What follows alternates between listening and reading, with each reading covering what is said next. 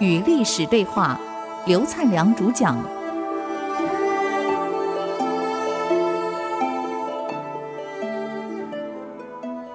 与历史对话，我是刘灿良。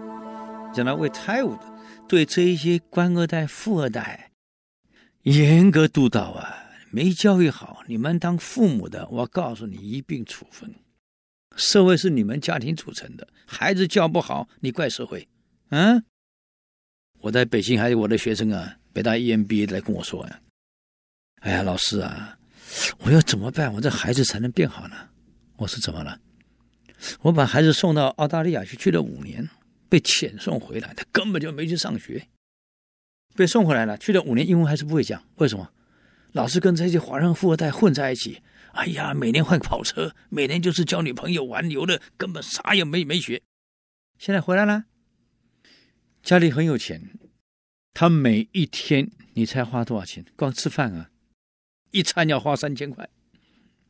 他爸爸问他：“你好歹找个工作好好做做，其实钱少一点，你有个工作，每天游手好闲，就光吃饭一餐就要三四千，其他还不算。”啊！他爸爸讲完后，儿子居然这样回答：“爸爸，人来到人间是有责任的，有功课要做的。”你是来负责赚钱的，我是来负责花钱的，这是我们任务不一样，你不能怪我。反正你死了，这两百多亿的财产都是我的，我干嘛赚钱呢？我花不完呢，我负责来帮你花钱，哪里不对？你想，孩子为什么会有这样的思维出现？你去想想看，你父母的责任没尽到，没有教育他，你们应该给我，他没有一点感激的心。所以他不懂得去过奉献，他只会得，他不会舍，他没有同理心，不会去考虑到周围的人是什么想法。很多官二代、富二代是这样子的，哎，你看到都都都难过。当然也不是每个都这样，好的也有，我也碰过很好的。啊，我在郑州大学上课，一个女的，头发乱七八糟，穿个拖鞋，衣服一塌糊涂，从来不缺课，坐第一排。我看到女孩子额头很漂亮，出身背景应该很好，怎么穿的这么邋遢？后来才知道，她是中央军委副主席的女儿。你看，没人知道。像这样低调的人也很多呀。我碰过市委书记、省委书记孩子，我也碰过，非常低调啊，从来没也不表露他的心态，身份更不不不表露出来，勤勤俭俭的有。但有些就不行啦，所以这个社会，甚至我们闽南人有一句，我们台湾人有一句话啊，一种米养百种人，一种米养百种人啊，什么人都会有啊。所以魏太武很清楚这一点，才会讲，反正你们权高位重的贵族们、大家们，孩子出了问题，我连你们一起处分。重视家庭教育，一个人格的健不健全，来自三个教育的板块。组合成，第一个是家庭教育，从小孩子在家里长大了，六岁以前的人格形成期，六到十二岁人格修正期，这十二年的父母亲不好好的带，他怎么会健全？第二是学校教育，第三个板块是社会教育，这太重要了。三块教育的复合组合，这才是创造一个人格健全的人出来。不能光赖学校，也不能光靠社会，你家庭得尽点责任。所以到了很多人的父母亲脑袋不清楚，哎呀，没办法。那么北魏太武除了在这一点上重视以外，他在用人上也非常重视。他的有一个很好的谋臣叫古弼，啊，古代的古啊，个弼马温的弼啊，古弼。嗯，这个人很有意思啊，忠厚老实，为人非常的谨慎、淳朴又耿直。嗯，当了尚书令呢，相当于现在的行政院长呢。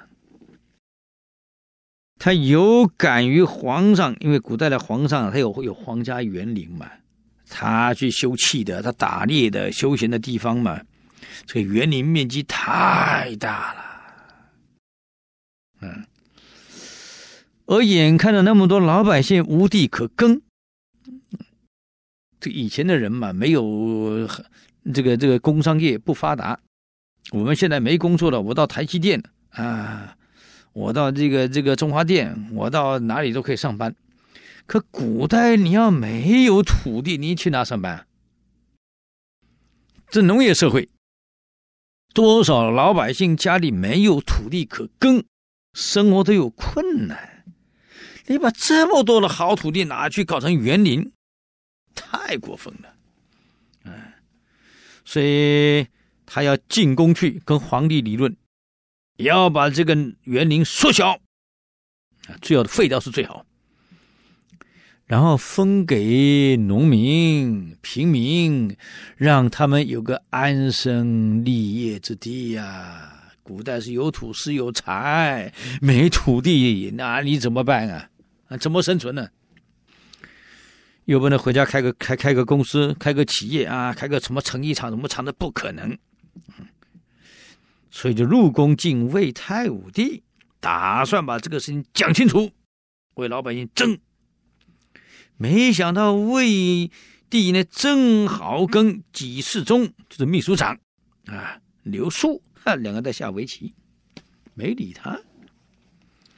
这个古弼嘛就好，只好进来了嘛。既然你们下棋，我不吵，你坐在旁边等。我等了半天，怎么搞的？妈开口机会都没有，两个还在继续下，下得都哇很高兴的样样样子。这古弼忍无可忍了，怒气冲天！啊！古人的位置跟现在不一样，现在是坐椅子，一张桌子，把棋盘放在桌上。以前不是，以前是个大床，像炕一样的床，把矮桌子挤放在上面，两个人坐在蒲团上，啊，跪坐在那里下棋。这个古币一下子忍无可忍啊，怒不可遏啊，冲上去一跃跃到床上。他不能打皇帝哎。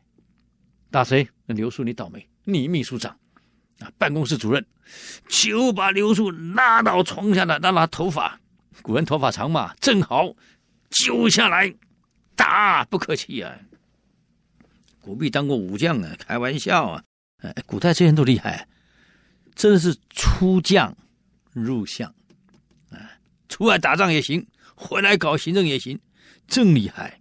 这一拉下来以后，打，出手就打了。结果怎么样呢？我们再休息一下啊，等会再告诉你啊。